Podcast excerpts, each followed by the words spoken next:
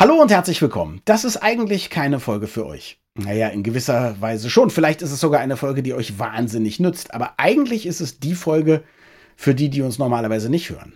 Für Leute, die unheimlich skeptisch sind, was Corona anbelangt. Für Leute, die sagen, ach, was die etablierten Medien und diese Eliten und so erzählen aus Politik und Wissenschaft, kann man dem überhaupt vertrauen? Die Impfungen für möglicherweise gefährlich halten, aber die vor allem denken, ach, so wichtig wird das Ganze schon nicht sein. Ich komme da irgendwie durch. Vielleicht mit gar keiner Impfung, vielleicht auch nur mit einer Impfung. Vielleicht setzen die auch schon auf Herdenimmunität, obwohl noch lange nicht genug Menschen in Deutschland geimpft sind.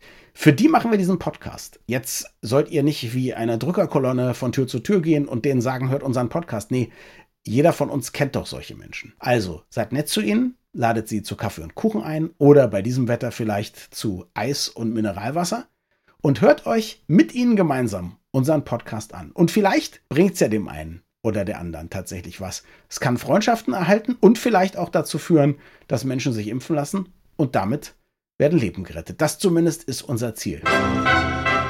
Das Gehirn und der Finger. Was in unseren Köpfen und Körpern so vor sich geht. Ein Podcast mit Dr. Magnus Heyer und Daniel Finger. Magnus, wir haben eigentlich inzwischen doch eine tolle Situation in Deutschland.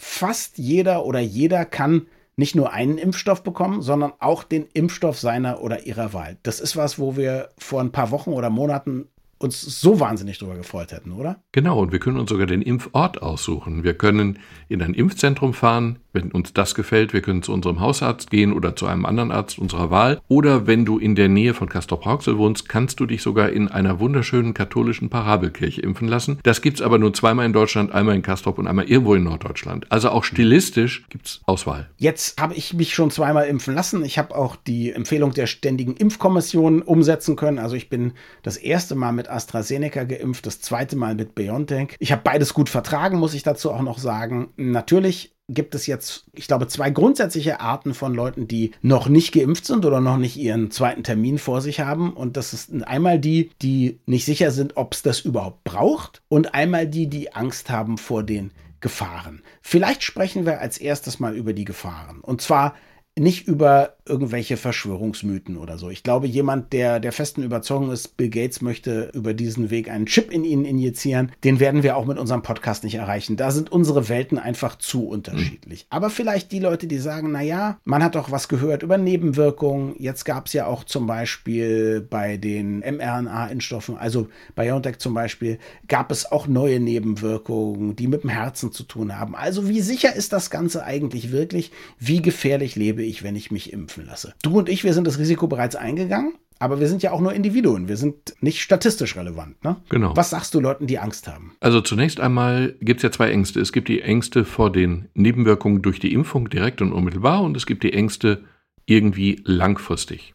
Mhm. Dass irgendetwas passiert. Das unmittelbar, die Angst kann ich den Leuten nicht nehmen. Also ich persönlich, mir mhm. ging es nach der zweiten Impfung, ich hatte zweimal BioNTech, mir ging es nach der zweiten Impfung ausdrücklich nicht gut. Ich mhm. hatte Schüttelfrost. Ich hatte richtig Schüttelfrost und ich war irgendwie zu faul und zu schlapp, um ins Badezimmer zu gehen und ein Fieberthermometer zu holen. Aber dieses Gefühl kannte ich in dieser Heftigkeit nicht. Das hatte ich mal, als ich jung war, als ich Malaria hatte. Da ging es mir ähnlich. Mhm. Aber das ging über die Nacht und dann musste ich die Bettlaken wechseln und dann ging es mir auch wieder gut. Das ist eine Sache, die passiert vielen. Das kann man mhm. aber auch behandeln. Also man kann schlicht und einfach Ibuprofen oder sowas neben das Bett legen.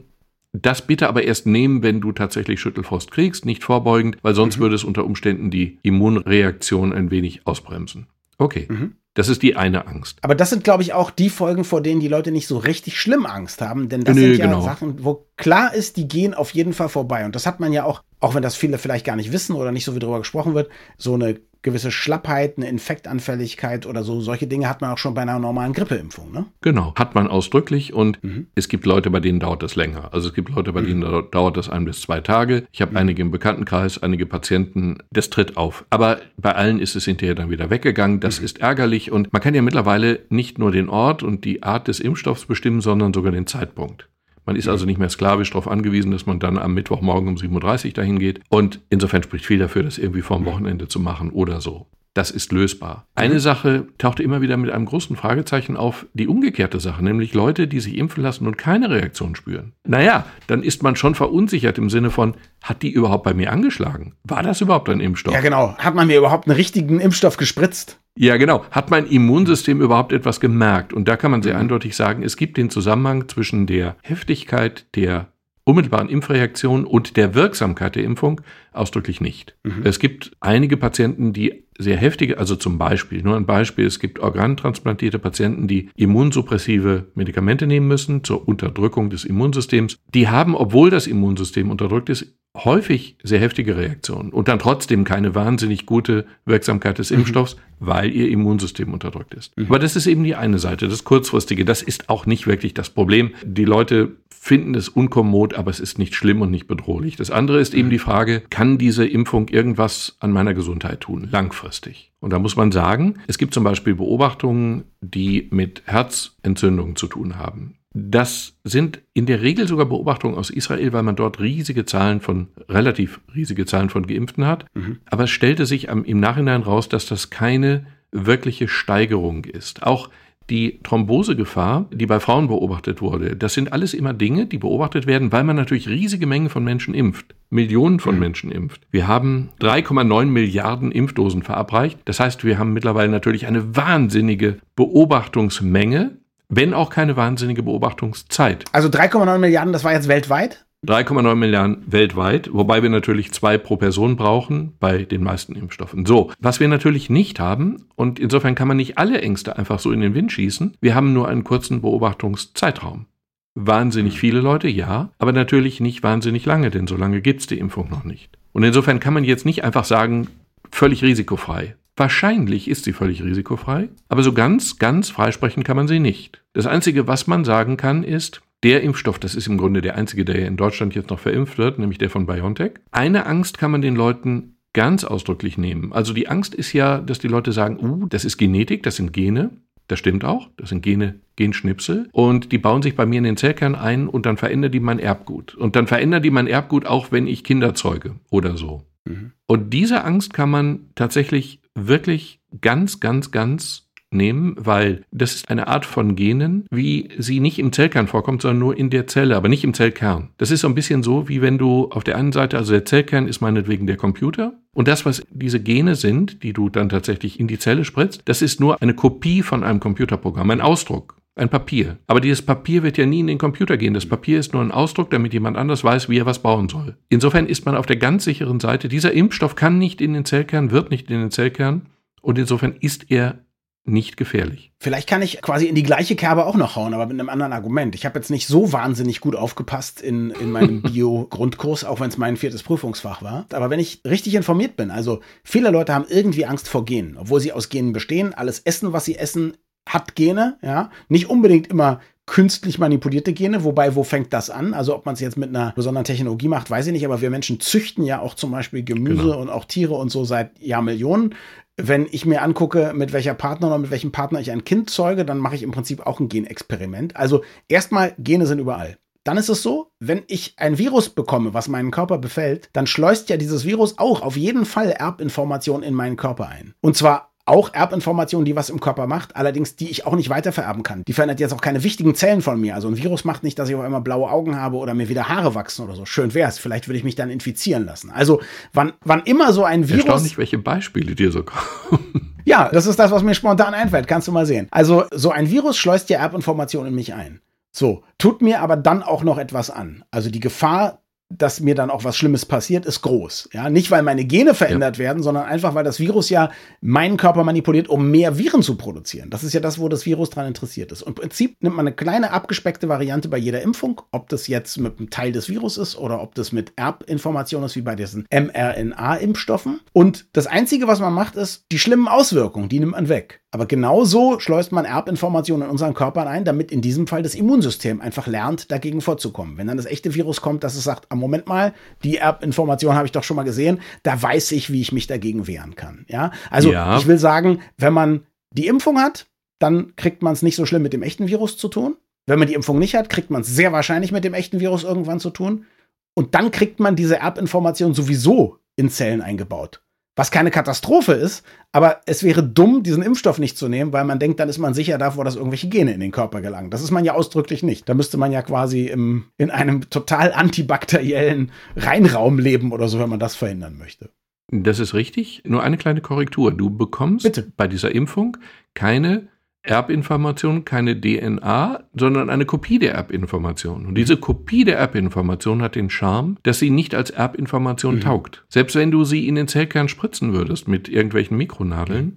würden sie im Zellkern nicht überleben können, weil sie da nicht hingehören. Da werden sie mhm. zerstört. Sie werden auch draußen zerstört. Sie sind nur ein Bauplan, eine Bauplankopie. Mhm. Und diese Bauplankopie hat keinerlei Möglichkeit, den mhm. Körper zu schädigen. Insofern sind diese mRNA-Impfstoffe, Messenger-RNA-Impfstoffe, sozusagen eine charmante Neuerfindung, mhm. weil sie eben sozusagen eine eingebaute Sicherheitsstufe haben. Die können mhm. gar nicht, weil sie passen da nicht hin. Insofern ist dieser Punkt tatsächlich ausdrücklich kein Risiko. Also es ist noch stärker. Wenn man Angst hat davor, dass Gene in den Körper gelangen, dann sollte man sich unbedingt impfen lassen, weil dann das echte Virus unter Umständen seinen Schabernack nicht mit einem treiben kann. Ja, und hinzu kommt ja eine andere Sache. Wir werden eine Herdenimmunität in Deutschland nicht erreichen. Wir werden diese Zahl einfach nicht hinkriegen. Auch nicht, wenn wir mit dieser Podcast-Folge wahnsinnig erfolgreich sind? Ich muss mich entschuldigen. Dann natürlich schon.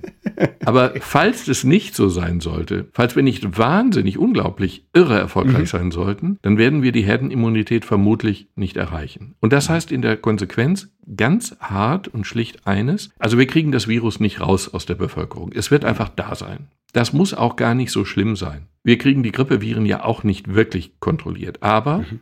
Dieses Virus ist gefährlicher, es ist tödlicher, es macht längere Krankheiten, auch bei jungen Leuten übrigens. Wir werden also, weil dieses Virus übersaisonal einfach bleiben wird, werden wir entweder geimpft sein oder wir werden uns irgendwann infizieren. Nicht heute, nicht morgen, aber in ein paar Monaten, in einem Jahr oder so. Und die Alternative ist dann eben wirklich ganz nüchtern, ich kann dem Virus nicht vollständig ausweichen, außer mhm. auf einer einsamen Insel. Die Alternative ist eben wirklich, sich impfen zu lassen oder irgendwann infizieren zu lassen. Und da würde ich schon sehr eindeutig für die Impfung plädieren.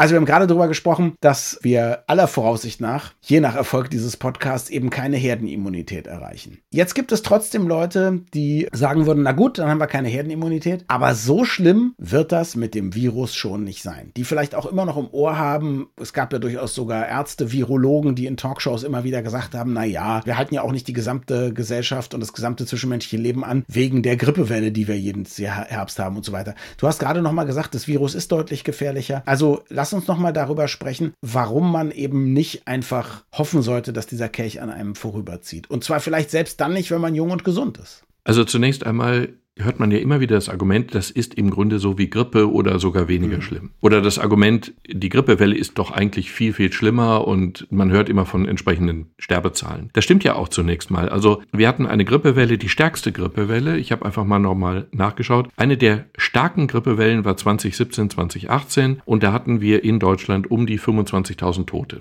Das ist eine erschreckende, schreckliche hohe Zahl. Man muss aber sagen, das ist auch einer der Gründe, warum Experten jeden Herbst oder jeden Sommer spät Spätsommer sagen, Leute, lasst euch bitte gegen Grippe impfen. Damit ist nicht zu spaßen. Also das muss man ja genau. auch sagen. Das ist einfach keine Banalität. Und mhm. wir haben dafür jeweils für jedes Jahr neu, weil dieses Virus eben sehr stark mutiert, haben wir einen neuen Impfmix, einen neuen Impfcocktail. Und dieser Impfcocktail ist ausgesprochen sicher. Mhm. So, 25.000 Tote, das sind natürlich viel zu viel, aber es ist so. Und wenn man jetzt die Zahl der Corona-Toten in Deutschland vergleicht, dann haben wir jetzt schon 91.500 Tote. Das ist natürlich schon eine andere Dimension. Man sollte jetzt nicht einfach so tun und sagen, ja, ist wie Grippe und Grippe ist banal. Erstens ist Grippe auch nicht banal und zweitens mhm. ist es eben schlimmer als die Grippe. Und drittens betrifft dieses Virus tatsächlich auch jüngere Leute und jüngere Leute mit diesem ekligen Long-Covid-Bereich. Mhm. Dass du dann wirklich über eine lange Zeit vor allen Dingen neurologische Nebenwirkungen hast, Nachwirkungen hast. Klingt auch so ein bisschen leichtfüßig, wenn du sagst, gut, die können dann eben eine Zeit lang nicht riechen. So what? Aber ehrlich gesagt, nicht riechen zu können und damit auch nicht schmecken zu können, ist für ein halbes Jahr schon eine gewisse Lebenseinschränkung, auch wenn du kein wirklicher Genussmensch bist. Und erste Studien, da gibt es ja zumindest Indizien, wenn auch nicht Beweise, dass auch neurologische oder neurodegenerative Erkrankungen begünstigt werden von so Long-Covid-Geschichten. Bis hin genau. zu der Annahme, es könnte möglicherweise Parkinson begünstigen, zumindest ein Faktor sein und so. Das weiß man auch noch nicht, aber die Leute, die Angst haben vor möglichen Spätnebenwirkungen der Impfung, die sollten konsequenterweise auch Angst haben vor möglichen Spätnebenwirkungen des Virus Virus, wo es also ganz gute Studien zu gibt. Ich finde eins noch wichtig an dieser Stelle. Und zwar, du hast jetzt davon gesprochen, dass eben die Fakten, die man am Anfang hatte, oder was heißt Fakten, als wir noch nicht so viele Fakten hatten, konnte man ja sagen, vielleicht ist es eher sowas wie eine Grippewelle. Also mhm. ich glaube, es ist sehr viel ungesundes Halbwissen draußen. Und zwar nicht nur Verschwörungsmythen oder glatte Lügen von Leuten, die andere falsch informieren wollen, sondern Wissenschaft ist ja auch immer so, der Stand der Dinge entwickelt sich. Am Anfang hat man gedacht, normale Leute brauchen keine Maske, weil man nicht wusste, worüber das Virus tatsächlich andere ansteckt. Außerdem brauchte man die paar Masken, die man hatte für medizinisches Personal. Dann kam irgendwann der Rat, nein, es sollte doch jeder eine Maske tragen. Das ist ja nicht so, dass man am Anfang alles genau wusste und irgendwie geschwindelt hat, sondern da hat sich der Stand der Dinge einfach entwickelt. Und das muss man, glaube ich, wissen. Es gibt quasi einen aktuellen Stand der Dinge. Du liest wahrscheinlich die allerneuesten Forschungen. Ich lese Artikel aus aller Welt. Wir sind vielleicht sozusagen auch noch ein bisschen schneller als die meisten Leute mit unserem Wissen. Aber wenn man zum Beispiel auf die Seiten des Robert-Koch-Instituts geht oder auf andere seriöse Quellen, dann kriegt man eben den einigermaßen aktuellen Stand abgebildet und das, was vor einem Jahr richtig war, ist eben jetzt faktisch falsch. Nur da, weil das eben auch mal im Gespräch war, heißt es das nicht, dass man daran kleben muss. Ich glaube, das ist etwas, was mhm. vielen Leuten nicht bewusst ist, dass man sich leider nicht auf so einen Stand verlassen kann. Es kann auch, wenn nach der Delta-Variante noch eine ganz andere Covid-Variante wiederkommt, dann gibt es auch wieder ganz neues Wissen und dann muss man sich anpassen und dann muss man auch neue Entscheidungen für sich treffen. Genau. Es hat sich ja auch etwas verschoben, zum Beispiel was das Wissen um Infektiosität angeht. Also wir haben früher ja ganz viel mit Desinfektionsmitteln gearbeitet. Wir wissen mittlerweile, dass die Schmierinfektion über die Hände eigentlich nicht gerade wahrscheinlich ist. Das Begrüßen mit den Händen ist nicht das Kernproblem. Ich mhm. mache es trotzdem, ich habe es mir trotzdem abgewöhnt. Ich würde es mir trotzdem irgendwann gerne wieder angewöhnen, weil ich Händeschütteln und Umarmen ausgesprochen vermisse mhm. und hoffe, dass ich da wieder hinkomme. Aber das hat sich natürlich deutlich verschoben und es gibt aber einen ganz erstaunlichen Effekt, nämlich den, also die Impfstoffe, die wir haben, vor allen Dingen eben der BioNTech, den wir jetzt hier in großen Mengen zur Verfügung haben, der wurde ja entwickelt gegen die sozusagen den Wildtyp, den ursprünglichen Typ. Mhm. Und der hat eben auch eine sehr große Wirkung gegen den ursprünglichen Typ. Und jetzt gibt es eben die entsprechenden Mutationen, Beta, Gamma, Delta. Und der Punkt ist einfach der, dass dieser Wirkstoff zur allgemeinen Überraschung auch bis hin zu der im Augenblick hier so also sich gerade durchsetzenden Delta-Variante, hochwirksam ist. Also er ist ein bisschen weniger wirksam als gegen die mhm. ursprünglichen Varianten, gegen die er entwickelt wurde, aber er ist überraschenderweise eben immer noch top mhm. wirksam gegen auch die Delta-Variante. Das ist eigentlich nicht zu erwarten gewesen. Und insofern eine ganz beeindruckende Sache, obwohl man eigentlich sich jetzt auf neue Viren Typen, Subtypen einstellen muss, kommt man mit dem Impfstoff immer noch wahnsinnig gut zurecht. Ich würde gerne abschließend noch zwei Dinge erzählen, zwei Gedanken, die mir so im Kopf rumspuken, weil ich auch jemand bin, der, ich würde schon sagen, ich glaube in der Regel Wissenschaftlern. Ich kenne ja auch viele. Ich weiß, dass die irgendwie mit niemandem unter einer Decke stehen. Die sind einfach Nerds, die machen gerne Wissenschaft. Die sind an der Wahrheit interessiert, soweit sie sie dann rauskriegen können. Ja, ich weiß auch, man mag Politiker nicht mögen, aber ich weiß zum Beispiel, dass die sich genauso impfen lassen wie alle anderen auch. Ja, und dass sie darunter leiden, wenn die Wirtschaft da niederliegt und keine Steuereinnahmen kommen. Also die große Verschwörung sehe ich da einfach nicht.